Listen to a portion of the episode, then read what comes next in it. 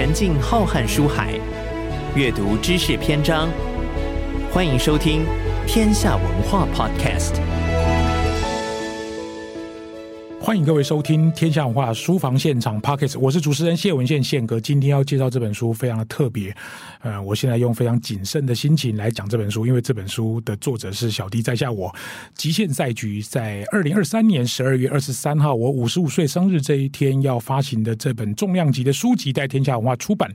今天邀请这两位来宾，一定都非常具有代表性。在今天这一集要开始之前，我想引用这书里面的三句金句，给各位做一点点思考。第一句是单局惊悚剧，九局是喜剧。我自己是棒球迷，呃，我的人生回顾过去五十五年，不管在任何一个当下，都有可能是非常惊悚。某一个年度，可能业绩的竞赛，或者是人生生病，父母亲的离异。父母亲的过世，或者是我自己在生活上出现了重大的变化，但整体来看，到了五十五岁的当下，我发现其实不管人生的高低起伏，终究来看都是喜剧面对。第二句想跟大家分享的是：热情是困难时不躺平，富足时不迷惘。这句话其实非常打动我的原因，是因为不管你的人生起起伏伏、上上下下，总是会有高低起伏的那一天。而那一天来临的时候，你是用什么心情来面对？这是我很想跟大家分享的。第三个是我最近有推出一个新的周边商品，我在跟周边商品的呃服务厂商在聊，呃，他们在看我的人生事业的时候，他们下的这一句话，我觉得非常的导引这本书。这句。句话是这样啊，人生的格局跟勇气成正比，美好的风景敢出走就相遇。嗯，我写的第十一本书，这本书是非常特别的，是第一个跟天下文化合作，也是我第一次请记者撰稿，也是我第一次用不同的心情来面对我的五十五岁人生。今天邀请到了两位来宾，一位是记者撰稿的当事人刘子宁小姐，第二位是好朋友，在这本书写了重量级推荐的艾瑞克老师，马上来喽。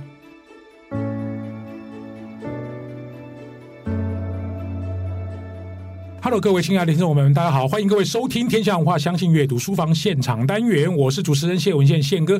今天啊，聊自己的书啊，不是不太好意思，自己讲自己多哈。今天邀请到两位好朋友，第一位是重量级的畅销书作者，也在里面写了一篇推荐序的艾瑞克老师，跟听众朋友们打声招呼。大家好，我是艾瑞克。第二位就是跟着我这个上山下海十二次啊，这个非常重要的记者采访撰稿刘子宁。大家好，我是刘子宁。好，我想先问一下子宁，因为对大多数的人来说，可能有名的都是所谓作者、记者撰稿，都是在旁边幕后帮人家写稿子。但是我今天很想把你推到这个听众面前。我其实有一个目的，因为在这一段访问的过程，我自己是感觉非常愉悦的，非常欣喜的。谈谈这两个月跟我相处这段时间，你可以讲所有不为人知的事情，书里面没讲的都可以讲出来。你怎么看这两个月呢？宪哥就是一个发电站。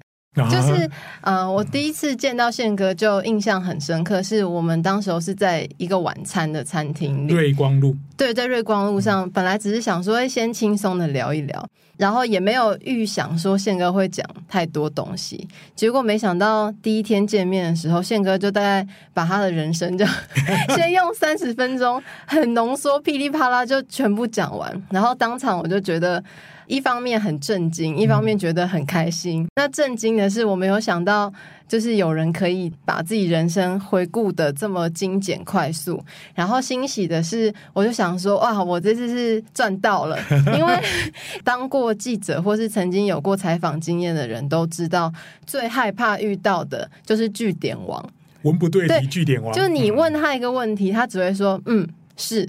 不是，忘记了，不知道啊。你有遇过这种的？有，还 蛮多的。啊、那所以遇到像宪哥这样的采访对象，就我们都会说是抽到好签。呃，我们真的需要做的事情就变得很轻松。我可能只需要丢很很简单的问题，宪哥就可以非常快速的帮我整理好，嗯、然后像那个有大纲都出来了一样，然后我就变得非常轻松，我就很开心。啊、那一天其实我上完六个小时的课，已经是晚上七八点。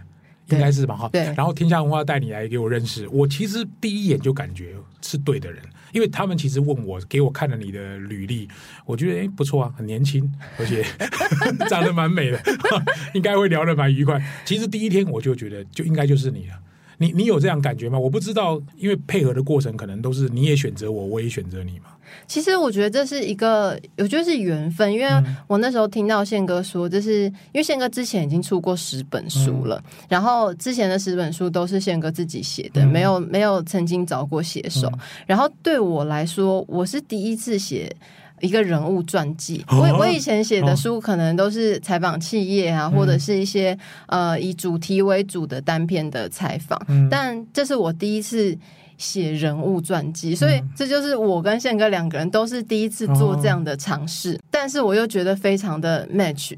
一一方面我很诚惶诚恐，因为我就想说天哪，宪哥是畅销书作家，然后 我又帮宪哥写书，就很害怕说啊，如果我我写的不好怎么办？宪哥会不会觉得我写的很很糟糕这样？不会啊，其实我根本说真的，我只有改一些什么错别字啊，或者是年份不对，或者叙事，其实几乎没有改。我相信最后你应该也看得到，因为今天这个机会很难得。我想请你提一个或两个，你觉得在采访过程中书里面没写的这些秘辛，或者是你看到了后记采访后记，或者值得跟大家爆料的东西，你今天都能讲。哎，我们绝对不会把它剪掉。我讲一个，嗯、好，然后我会把名字就是盖起来，盖起来，把它赛克掉。哦，我印象很深刻，是当时候才采访了一两次吧，嗯、因为宪哥是强力要求我们说要去听你的你上课的样子，企业内训，对，就是所以我有跟了一个两天的课程，课程对，然后就知名运动品牌，对，知名运动品牌就是就是这个课程完之后，我就觉得哇，就是宪哥上课真的是很有。Power，然后也很能激励人心。然后就正当我还停在这个印象的时候呢，的下一次采访，你就公，你的看起来就有一点 down，就是心情比较低落一点。哦、然后才知道你在另一间知名的公司上课的时候，其其实是有发生啊，我想起来了，不愉快的事情。我想起来了，对对对。啊、那我就很好奇，说宪哥这么已经上课这么多年了，嗯、怎么还会有这种？好像比较不愉快的事，嗯嗯、才知道说原来是那一天的企业内训里面有学生，就是可能一直起来走动，嗯，宪哥就生气了、嗯，我是当场拍桌哎、欸，当场拍桌，对，然后我我就觉得很惊讶说。原来宪哥其实对自己的课程是非常非常严格的。嗯、就我们平常印象会觉得说，诶，今天公司安排一个企业内训啊，好烦哦，我工作都做不完了，我还要去上这个内训的课，嗯，会很想要交差了事。但是我觉得宪宪哥完全不是那种会给你放水的人，嗯、就是你今天要来上我的课，你就是给我屁股，给我坐在椅子上，你就不准走。嗯、对，然后所以。在这个里面，我就看到宪哥的另外一面，就是你对于自己的专业跟你上课是非常在意的，就你不会允许别人把这件事情当成是一个啊随便啦，我怎样都可以啦。嗯，那如果大家之后有看这本书，会在后记里面其实就有看到，我后来才发现宪哥的这一个。点看起来好像是哦脾气暴躁的老师哦，啊、其实他背后是有一个意义的，嗯、那就是在讲到说呃景美女中拔河队的这个故事，嗯嗯、其实有提到说郭生教练、嗯、他在对这些景美女中的小朋友很凶很凶，会把人家骂哭，骂、嗯、到那个学生会发抖的这种。但为什么大家还是这么尊敬郭教练？其实背后原因就是因为。我在乎，我真心在乎你们的表现，在乎你们你们这些学生，所以我才愿意把我那个愤怒或者是严厉表达出来。我如果不 care 你，我我什么都不必跟你说。嗯、对，对，所以后来我才回忆说啊，原来宪哥对于自己上课的这种要求，嗯、其实也是出于一个真心。出于真心以外，还有出于那个价码了。公司一小时付三四万呢，不是开玩笑。我想说，如果三四万，如果三四千也就罢了，我根本就不需要鸟你。当天是演讲的过程进进出出非常严重，好，两个小时就已经讲好不能上厕所，你一个两个也就罢了，七八个，这讲到我真的有一点火大了。我说，如果大家这么想离开的话，那我们课就上到这里。结果我讲到这一句，有两个人站起来拍桌跟我对骂，他就说：“你是在情绪勒索吗？”我说，你不喜欢上可以不要上，后面的 HR 就站起来了，当天就爆发非常强烈的这种，有点像是这种冲突。但是我后来就什么都没说，我就站着。那后来 HR 把那两个学生架开之后，我就说我不想再上了。好，他他们 HR 拜托我把课上完，我说我不想再上。我说这个规则不是说你叫我上我就上，我可以不要上，今天钱我都不收。他说拜托把课上完。我说剩下二十分钟，如果要我上完可以，我们站着上。当天四十几个人是全部站着把它上完，意见调查把它填完，非常满意。所以我用这个故事告诉他，有些事情我们要坚持，有些事情你可以放松。我不知道你会讲这个例子，因为。我上了两千三百六十场，十七点五年，一万三千六百小时，这是最让我印象深刻的一场。这家公司是什么？我也不想再记得了啊。好，那我觉得我想问一下子宁，你觉得这本书为什么值得阅读？哦，我在来之前特别想了一句话、嗯、来讲这本书，我不想讲那样很俗套的。嗯、我觉得这本书不是一本书，这是一颗长得像书的行动电源。哇塞，很会，就是。我觉得现在人因为很忙嘛，你总是会有很懒惰，或是很想要躺平，或是你觉得哇，你人生就是负能量的时候，嗯、你这时候你就是需要一颗行动电源，因为显然你没电了。嗯，所以这本书呢，我会觉得它是一个你随时你觉得没电，你就把它拿出来，随便翻到任何一页都没关系，嗯，你就会从宪哥这个人身上获得能量。因为我们在印刷厂的时候，请宪哥在现场发电。每每一根每一本书里面都分了一部分那个宪哥的电这样子，哦，而且还不用插头了嘞。好，这个刘子宁不错。好，这个这本书其实真的，我觉得一个人没办法完成，就用两个人来完成。说实在，我过去十本书，其中有两本呢，我有第二个作者，有一个是我儿子，一个是我的合伙人。好，谢谢子宁对这本书这么高的评价。接下来我想问一下这个艾瑞克，因为这本书非常重要的推荐是你写的，我也很。谢谢这一篇，我自己非常喜欢。人生苦短，岂容卑微？我想请教一下艾瑞克，你怎么看这本书呢？我很认同子宁所说的啊，这本书是一个行动电源。因为我在推荐序的开头我就说哈，我读了这本书，我就决定要马上做些什么，所以它是会让你瞬间灌满了电，充饱了，会想要马上去行动。那你可以做事情很多，我觉得你的书里面是有。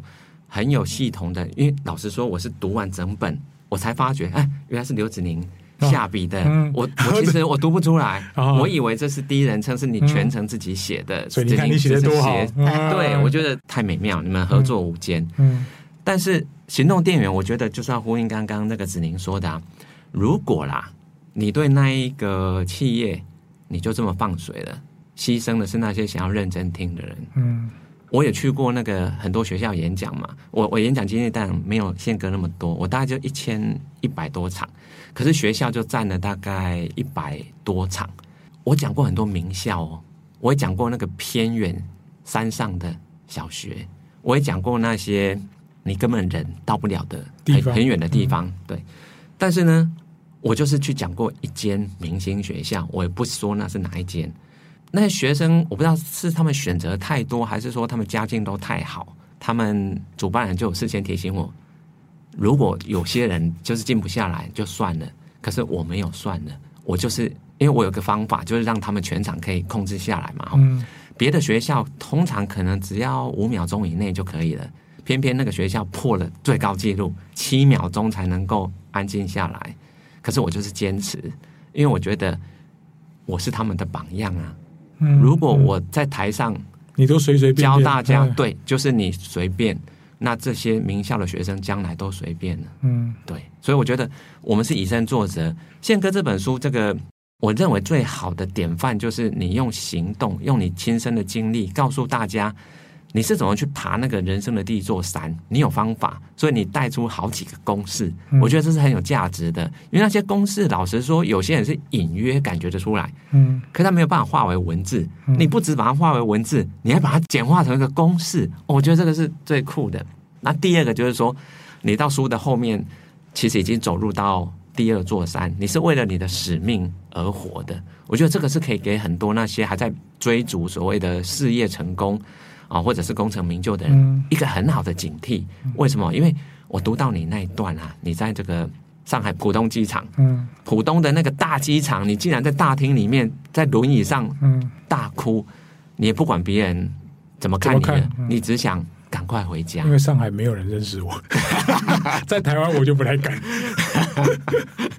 还有你在那个饭店里面二十八楼，对，你只想要往下跳，明明你都是个千万讲师，你却会感觉内心空洞到会想要往下跳。因为我只有外在成就，没有思考内在成就。所以这个是我觉得很多还在第一个阶段的，我觉得他们就要先提醒他们了。所以我觉得你不只是个行动电源，你是一个警钟。这个钟就是你先敲响给他们听。当他们有一天真的发生的时候。他已经知道哦，这个宪哥讲过了，他知道再来怎么做。嗯，对，我觉得这个是这本书我觉得最有价值的地方。我本来以为你要讲刹车皮耶，不要开车开太快。好，偶尔要稍微总结哈。好，今天两位好朋友来讲这本书，我其实也非常感动，因为说真的，就是录这个节目的时候，我也不会给他们两个什么好处啊，我也就是听听看他们两个对这本书的看法。好，最后我想问一下子宁，因为子宁这个有点像是你的小孩，然后说实在，我跟天下文化讲，我说其实这是刘子宁写的，我们就大方让人家知道这是刘子宁采访撰稿。我觉得一个人成功不如两个人成功，这是我跟刘幼彤合作这个广播节目的时候，我也很想要把这个荣誉跟大家分享。我想最后请子宁跟大家谈谈啊，因为在这一段采访的过程，说长不长，说短不短，而且我中间也去了一趟瑞士名古屋，然后去了一趟泰国，还去了一趟吉隆坡啊。说实在，扣除这四个旅程，我大概每一个礼拜都会跟你碰面一次，可不可以简单？把你在采访后记里面提的内容简单跟大家 summarize，或者是你在这个五个篇章里面有没有哪一个篇章特别想跟大家分享的呢？我觉得后记的部分留个那个买书来看，对，买你大家自己看好了，嗯、就不不破梗。那我觉得这个书里面其实对我自己的影响最大的一个观念，就如果我挑一个，就是我觉得受一辈子受用无穷的，其实是。服务心态，就是大家在工作的时候，如果你想的是我这个工作换到什么钱，嗯，那你就很容易像刚刚艾艾艾瑞克老师讲到那个，你有一天一定会空洞到你觉得不知道自己在干嘛。对，可是你如果把你做事情当成是服务他人的话，那他最后就会变成是一个使命感。嗯、像宪哥在呃书里面就有讲到说，你今天当主管，你想的是你要管员工，还是帮助员工成功？嗯、你今天在卖房子，你想的是我要赚到多少业绩，还是你想说我帮这个急需用钱的屋主筹到他的钱，然后帮一个想要家的人找到他的家？人家说，就是新的改变可以改变很多事嘛。那我觉得，其实光是这一个点，就让我觉得这一辈子每次遇到觉得工作很烦或是挫折的时候，嗯、只要转这个念，就什么都过去了。呃，他的全文应该是说，我以前从工作的思维转成服务跟贡献思维，因为当我的角色能够帮助别人完成一个更大的任务的时候，我的存在，每一个人其实都有价值。这个不关你的职位的高低哦，这个是好，这是子宁的角度。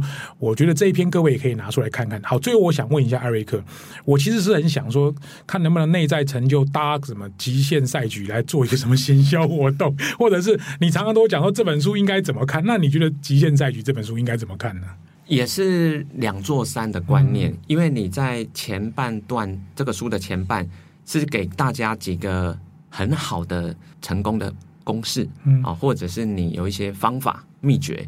这些都是我在成功学的书里面曾经看过，可是你是接地气的，嗯，因为我现在看到太多的成功学的书都是翻译书，那个是美国的环境，嗯，是欧美的，而且那个是二三十年前的书，你现在写的是现在的台湾，所以我觉得那个实用性是高的，但是到了后半段，我很感动，就是说。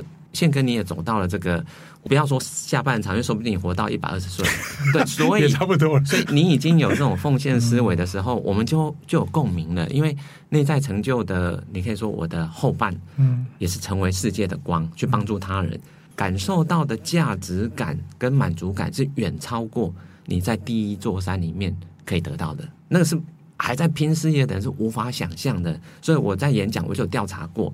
你做到自我实现的那个快乐啊，大概就是拿来做有钱的工作十倍到一百倍。嗯，嗯，那如果你是帮助别人，至少至少也有三倍的快乐。嗯，也就是说，如果今天可以去一个偏乡学校做一场演讲，然后这些很多原住民啊，那孩子们他们就很开心的样子，你脑子里面这些值多少？无价。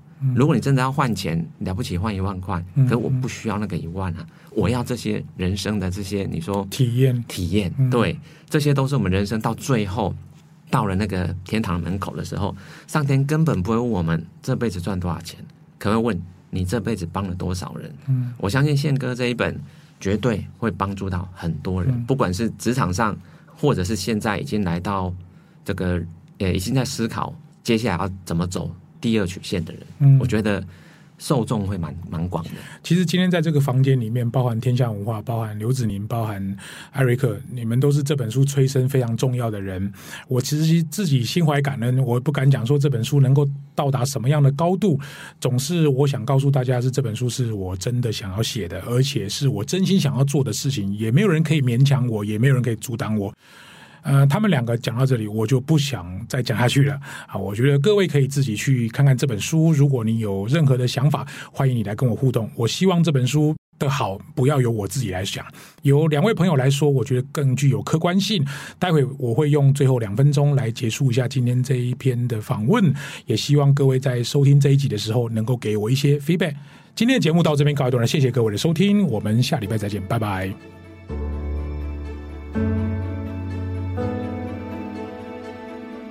欢迎各位收听《天下文化书房现场》Podcast，我是主持人谢文宪宪哥。今天介绍的是自己的书籍。上别人的节目，我通常都能侃侃而谈；可是自己的节目介绍自己的书，我总是有点尴尬跟不好意思。如果你要我用一两句话或者一两分钟来结束一下这本书，我大概会这样子说：人生走到下半场，通常我们都会有上下半场的概念，它是一个五十五十的概念。我通常不会这样子说，因为你怎么知道是五十五十？刚刚艾瑞克特别说。我会活到一百二十岁。如果我现在五十五岁，那当然就是一个五十五十的概念。可是你怎么会知道是六十四十，或者七十三十，或者九十跟十呢？我们知道自己的出生日期，你怎么会知道自己的结束日期？所以，当我想要做的事情，我就会马上去做。这是我处事的原则。第二个，刚刚谈到成功学，我不敢讲说这本书的确是非常成功，尤其我这个人非常成功。我应该说，嗯，就是跌跌撞撞走到了今天，可能跟一般的上班族也没什么两样。但我想用的是数学模型来解释人生的赛局，因为我不敢说我的人生会无限，我只能追求极限。在这本书当中，用五个。非常重要的观念来导入数学的模型。我相信各位，如果你就算没有买这本书，听我讲公式，你大概可以略知一二。它的分子就是一个优势加上动力，括号乘上连接。注意看这个公式：优势加上动力，括号乘上连接。在优势跟动力不等于零的情况之下，连接越好，这个值就会越大。它是分子，分母呢是一个低谷。换句话说，有一点数学概念的人都知道，分母越大，整个值就越小。你低谷越长。整个值就越小，低谷越深，整个值就越小。换句话说，跌进低谷越快爬起来，或者你的低谷不要太深，人人都有翻身的机会。把这个分子跟分母的公式用中括号刮起来，在指数的位置乘上了一个使命。会放大这个值，最好的方法就是找到你人生为何而战的理由。我现在非常清楚，我的人生就算是下半场，我要奉献在四件事情上：体育运动的平权，或者是演说能力的普及化、阅读的推广跟精致的教育训练。这四件事情是我有能力，我也可以负担得起，而且我能做，我也很愿意做的事情。如果你能够找到你自己真正为何而战的理由，其实你就活过了今天这一生。我想特别提醒大家的是，美国的俗谚：人生最重要的日子只有两个，一个是你出生的那一天，一个是你找到自己的那一天。希望每一位读者、听众，你都能够找到自己。希望你能够阅读这本书。我是谢文宪，今天这期节目到这边告一段落，谢谢各位的收听，我们下礼拜再见，拜拜。